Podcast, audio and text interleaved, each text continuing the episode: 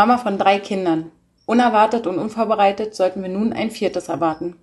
Ich verrate euch heute, warum ich mich für einen Schwangerschaftsabbruch entschieden habe, welcher Schicksalsschlag diesen Lebensabschnitt geprägt hat und warum ich davon überzeugt bin, dass dieses Thema nicht länger ein Tabu sein sollte.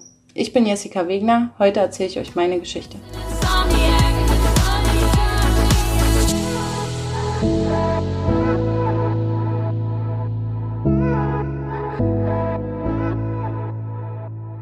Ja, es ist mal wieder Podcast-Zeit bei deinen Lieblingsmenschen. Wir haben heute Jessica zu Gast. Jessica, ich wünsche dir erstmal einen schönen Abend und bedanke mich, dass du heute Teil unseres Podcastes bist und möchte gleich die erste Frage stellen, Bezug nehmend auf das Intro. Jetzt ist ja das Wort Schwangerschaftsabbruch ein sehr, sehr ja, großes Wort, ohne es in Gänsefüßchen zu setzen. Aber wie ist es denn zu dieser damaligen Entscheidung gekommen und was waren die Beweggründe für einen Schwangerschaftsabbruch? Ja, nun Marcel, es ist nicht so einfach, diese Frage so äh, kurz und knapp zu beantworten. Ähm, und zwar ähm, war es bei uns damals so, dass wir zu dieser Zeit äh, ganz unvorbereitet jemanden verloren haben, und zwar die Mutter meines ähm, Partners, und ja, irgendwie, ich, ich kann ja auch nicht sagen, also bis heute nicht, wie so viele Zufälle zusammenkommen konnten. Jedenfalls ähm, sind wir zeitgleich schwanger geworden durch einen ja, Verhütungsunfall und auch trotz Pille danach ähm, hat sich dort Leben eingeschlichen, kann man so schön sagen. Und ja, dann äh, steht man vor so einer Entscheidung eine Entscheidung, die ähm, ja schon irgendwo sehr, sehr, ja, ich nenne es jetzt auch mal wieder groß und schwerwiegend ist, aber die einem vielleicht gar keiner in dem Moment abnehmen kann. Wo sucht man denn gerade auch, wenn man vor dieser Entscheidung dann steht, irgendwo Halt, Rückhalt, Hilfe? Mit wem redet man darüber? Ähm, ja, ähm, ja, also ich bin ehrlich, ich habe erst gehofft, als wir die, also ich habe mir, ich war noch nie mit dem Thema Pille danach oder sowas konfrontiert. Ähm, ich fand die Begegnung in der Apotheke mit der Apothekerin schon sehr, sehr befremdlich irgendwie, weil man sich dort wirklich ja eine Art Interview unterziehen muss. Ähm, grundsätzlich auch richtig so, damit eben dort nicht, nicht irgendwie Missbrauch stattfindet im, im größeren Sinne. Also, aber es ist natürlich schwierig, wenn sowas passiert, dann, dann da zu sitzen von einer völlig fremden Person und quasi da detailreich über sein, sein Sexualleben zu berichten, fand ich schon echt, äh, ja, wie gesagt, befremdlich. Und ich habe eigentlich sehr gehofft, dass dass gerade in dieser Situation da einfach nicht nicht mehr passiert. Und als wir dann zwei Wochen später ähm, ja, einen positiven Test in der Hand hatten, war erstmal einfach, ja, ich bin, ich bin ehrlich, da war erstmal gar nichts. Weil wir einfach völlig überfordert waren zu der Zeit mit Vorbereitungen für eine Beerdigung, verstehen, was generell da gerade eigentlich passiert ist.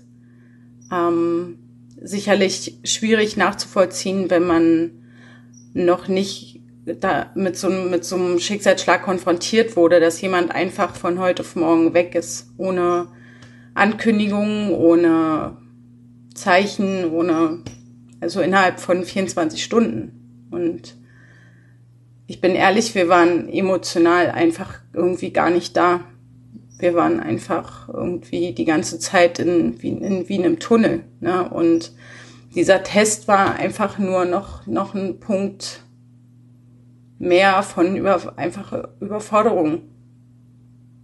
Das heißt, in dem Moment ist es auch dann tatsächlich nicht so, dass man irgendwie sagen kann, ich freue mich darüber, sondern ich habe so viel drumherum, was mich irgendwo ein Stück weit ähm, ja erdrückt, ich will gar nicht sagen belastet, aber wo man dann wirklich ja auch gar nicht diesen, diesen Fokus hat oder diesen klaren Kopf hat zu sagen, wie gehen wir jetzt mit der Situation um?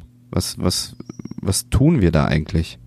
Ja, also wie gesagt, ich, ich, ich, kann, ich kann dir überhaupt nicht beschreiben, wie man sich in, in so einer Zeit führt. Irgendwie, man, man ist in der Lage, eine Beerdigung zu planen, man ist in der Lage, also was heißt in der Lage, ne? Man, wie gesagt, man ist die ganze Zeit überfordert, aber man hat gar keine andere Wahl. Also, und ich glaube, man, man fällt eher in so einen, in so einen Modus von, ich funktioniere einfach. Also, Ne, das sind Dinge, die müssen geklärt werden und man hat in dem Moment nicht wirklich eine Wahl, ob man es jetzt gerade kann, will, möchte. Also man ist wirklich einfach nur in so einem, ich, ich, ich, ja, so, so, so ein, da, da zieht, zieht alles durch. Ne? Das geht links rein, rechts wieder raus, aber so richtig nah an sich heran lässt man da in der Zeit irgendwie gar, gar nichts. Und ähnlich war es halt auch mit dieser Situation. Wir haben hier gesessen und haben halt überlegt, okay, ja, pff, was, wie, ja, was machen wir jetzt? Wie geht's jetzt weiter? Ähm, aber so richtig emotional konnte ich, konnte ich da in dem Moment einfach nicht sein, weil das war wie so ein, okay, ja, noch ein Punkt mehr. Ja, es ist, glaube ich, am Ende gibt es da auch kein richtig oder falsch. Jetzt mal nur rein von der objektiven Bewertung. Für Außenstehende ist das natürlich schwer zu verstehen, vielleicht auch schwer nachzuvollziehen, gerade auch auf dieser, dieser emotionalen Ebene. Oder wenn man vielleicht auch noch nie irgendwie, ja, vielleicht in diesem Moment halt war, Dinge zu entscheiden, entscheiden zu müssen, zu funktionieren. Ich habe selber solche Momente in meinem Leben erlebt. Das ist, ähm, ja, es ist auf gut Deutsch beschissen. Es ist nicht schön. Ähm, es ist deshalb auch gerade so von deiner Person ja auch äh, so stark und das weißt du auch, dass du heute mit uns halt darüber redest, das irgendwo ein Stück weit ja auch aufarbeitest und mit uns auch darüber redest, ähm, ja, warum du halt auch mit deiner Geschichte vielleicht auch jetzt ein Stück weit an die Öffentlichkeit gegangen bist. Du bist ja damals auch zu mir gekommen oder hast mich angeschrieben, wir haben deine Geschichte veröffentlicht. Ähm, warum dieser Schritt? Mhm. Das ist eine gute Frage. Also ich habe lange darüber nachgedacht, auch nachdem ich dir geschrieben habe, ob das die richtige Entscheidung war oder nicht. Aber in dem Moment, als ich das quasi aufgeschrieben habe, mich damit wirklich auseinandergesetzt habe, konnte ich das emotional halt auch richtig an mich ranlassen, ne? Und konnte, konnte ja ein Stück weit zumindest anfangen, das aufzuarbeiten, würde ich sagen. Also das war für mich ein Schritt weg von der Verdrängung und ein Schritt hin zu mehr zulassen. Hat man in dem Moment, wo man das niederschreibt, um das dann aufzuarbeiten und es gibt ja, oder mittlerweile ist ja auch gerade das, das Echo und die, und die Community, gerade auch bei, bei Lieblingsmenschen, bei dem Profil sehr, sehr groß. Hat man da vielleicht auch im Hinterkopf mal den Gedanken, dass Leute da draußen sich zu solch einem Schritt negativ äußern könnten? Absolut. Absolut, natürlich. Aber ähm, dessen niemand, ich, ich bin immer der Meinung, man sollte generell nicht ähm, sich, ach, wie soll ich das beschreiben? Ähm, ich denke, wenn man selber nicht in der Situation gesteckt hat, ist es schwierig, es zu beurteilen. Ich kann natürlich gänzlich über, über einen Schwangerschaftsabbruch an sich urteilen und es steht jedem frei. Ähm, das finde ich auch wichtig, dass jeder, egal ob er da positiv oder negativ zu steht, ähm, wenn er sachlich dazu eine Meinung hat, finde ich das absolut äh, sogar wünschenswert. Ich finde so einen Austausch auch wichtig. Ähm, oder generell, dass man darüber redet finde ich wichtig. Jetzt für mich, natürlich gab es auch ein, zwei Stimmen, die mich berührt haben, die ja mich in, in, in vielleicht in einer Minute auch, in der ich mich vielleicht auch angegriffen gefühlt habe, aber auch derjenige oder diejenige hat Gründe, warum und weshalb er oder sie so schreibt, die ich wiederum nicht nachvollziehen kann und wo ich mir auch kein Urteil drüber erlauben kann. Was ist denn das Schlimmste, was du dir damalig anhören musstest? Oder was, wo, wo, ich meine, am Ende, klar, ne, jetzt ist das Echo da und Leute sagen, ja, wie, wie kann man solch einen Schritt gehen? Das sind ja auch vielleicht meistens Leute, die nicht in dieser Situation stecken, die vielleicht keine Kinder haben, ohne das jetzt despektierlich zu meinen. Aber wie sehr wird man da von oben nochmal mit dem Knüppel, wie sehr wird da nochmal draufgehauen?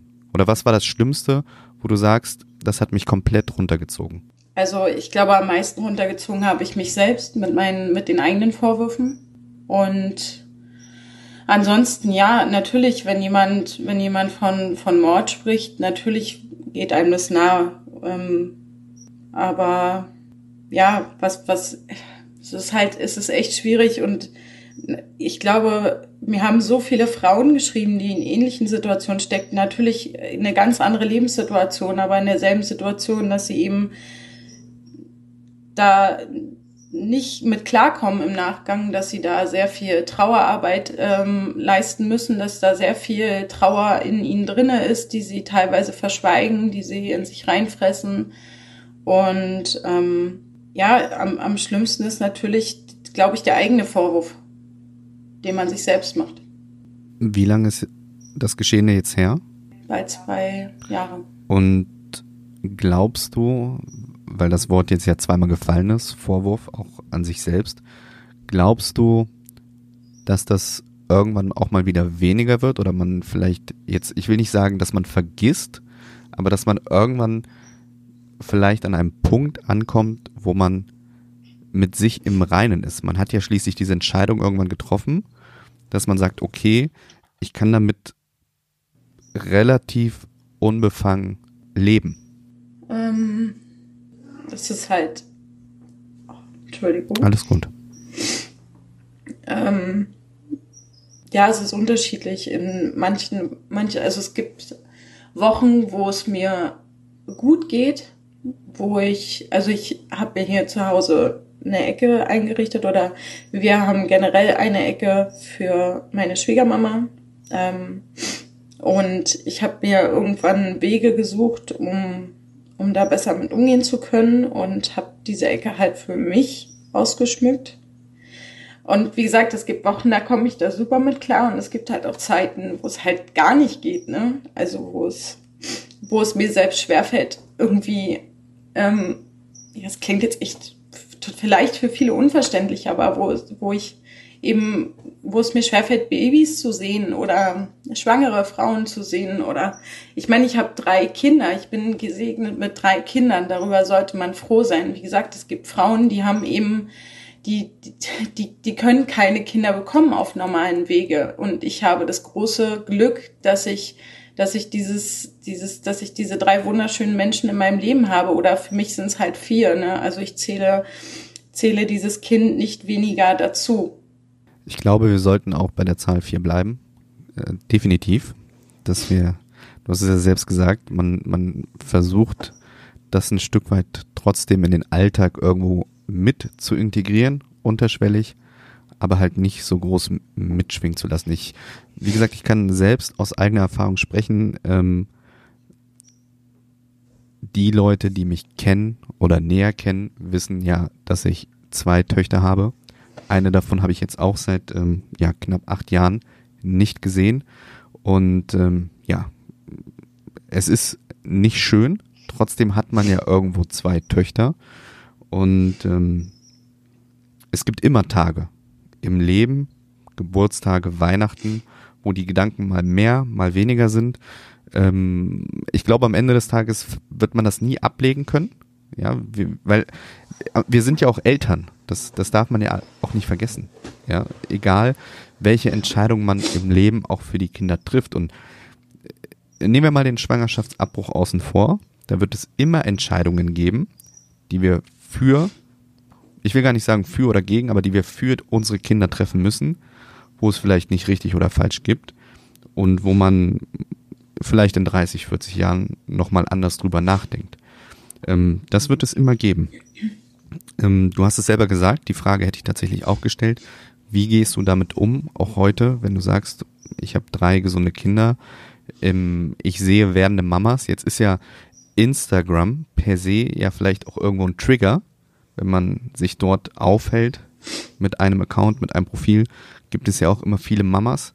Aber die Antwort hast du ja gegeben. Du kannst mittlerweile das gut ausblenden, beziehungsweise damit gut umgehen.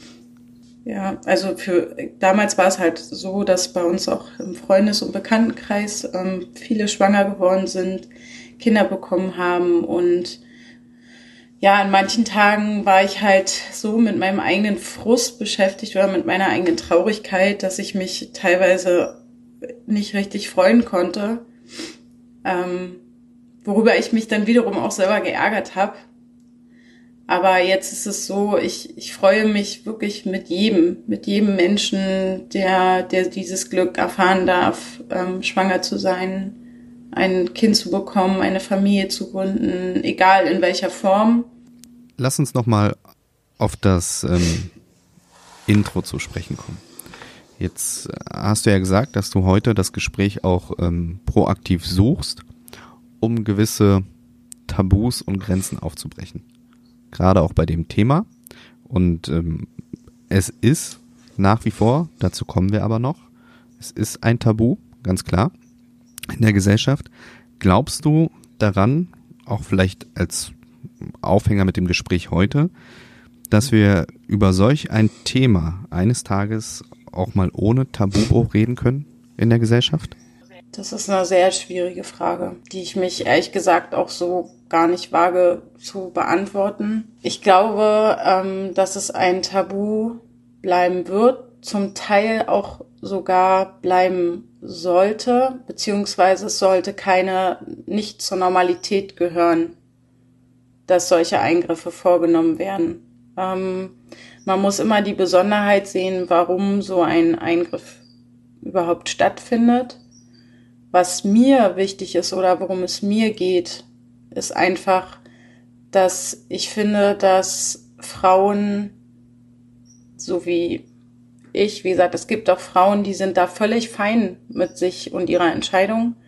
Aber ich weiß auch nach der Veröffentlichung ähm, auf der Seite, dass es sehr, sehr viele Frauen gibt, denen es eben genauso geht wie mir, die eben diese Entscheidung getroffen haben und die im Nachhinein da einfach, einfach nicht mit klarkommen, die da wirklich traumatisiert sind, die da wirklich sehr, sehr viel Trauer in sich tragen.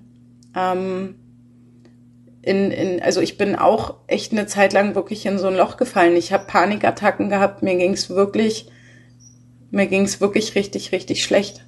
Und ähm, viel lag halt daran, dass ich mir nicht erlaubt habe, zu trauern. Also ich habe mir das eigentlich verboten, weil ich gesagt habe, okay, ich habe diese Entscheidung getroffen, ich muss mit den Konsequenzen leben. Und ich glaube, dass genau diesen, diesen Satz sich sehr viele Frauen sagen. Aber man weiß nicht in dem Moment, wenn man sich dafür entscheidet, sei es aus Überforderung, sei es aus äußeren Umständen, sei es aus keine Ahnung was, oder sei es die Tatsache, dass es eben wie bei uns dass man gar nicht, gar nicht bei sich ist, dass man eigentlich nicht wirklich in der Lage ist, solche eine Entscheidung zu treffen. Ähm, ja, dass man, dass man eben, dass man Hilfe in Anspruch nehmen kann, dass man, dass man die Trauer zulassen kann, das ist, das ist wichtig. Und dass eine, eine sehr tiefgehende Aufklärung eben auch stattfindet im Vorfeld. Und ich glaube, es ist ähm, an der Stelle auch sehr, sehr wichtig, gerade wenn wir über Trauer reden und über Trauerbewältigung, dass wir Dinge nicht in uns hineinfressen. Ich glaube, das ist der komplett falsche Weg. Gleichzeitig, gerade bei dem Thema, über das, was wir heute sprechen, wo es auch um Entscheidungen geht, ist es so, oder da plädiere ich auch dafür, gerade mit dem Gespräch heute und auch mit der Veröffentlichung des Podcasts, mit der Folge, dass wirklich die Dinge konstruktiv und objektiv bewertet werden. Was meine ich damit? Dass hinter jeder Entscheidung, ich will nicht sagen gewisse Schicksale stecken, aber dass jede Entscheidung einzeln betrachtet werden muss. Ich glaube, das ist ganz, ganz wichtig, dass man dahinter schauen muss, den Menschen sehen muss, warum diese Entscheidung getroffen wurde, welche Rahmenbedingungen waren da, ähm, Weil man muss sich mal überlegen, eine Schwangerschaft abzubrechen ist ja nach wie vor eine Straftat. Nach Paragraph 218 ja. und wird mit einer Freiheitsstrafe bis zu drei Jahren oder einer Geldstrafe bestraft, wenn nicht gewisse Rahmenbedingungen dafür oder dagegen sprechen, wo wir natürlich schon viel, viel weiter sind oder gerade auch beim Thema sind. Paragraph 219a dagegen soll abgeschafft werden. Ging auch groß durch die Medien, ging durch Social Media. Und genau das ist der Punkt. Wir dürfen nicht vergessen, Paragraph 219a soll abgeschafft werden, ändert aber nichts an der Tatsache 218, Paragraph Schwangerschaftsabbruch. Und das seit 150 Jahren. Und das ist echt ein Thema. Absolut. Wobei ich da aber auch wieder sagen muss, es sollte eben auch nicht zur Normalität werden. Es sollte wirklich die Ausnahme bleiben. Es ist ein Eingriff in den Körper, es ist ein Eingriff in die Seele. Das muss man einfach ganz klar sagen. Es ist ein Eingriff auch in die Seele und in die Psyche. Und ähm, ich finde einfach, dass wichtig ist, dass man, dass man gut darüber aufklärt, dass man Wege aufzeigt, ähm, und das, es gibt ja die Schwangerschaftskonfliktberatung, die man, die jede Frau in Anspruch nehmen muss, die einen Schwangerschaftsabbruch erwägt oder in Betracht zieht.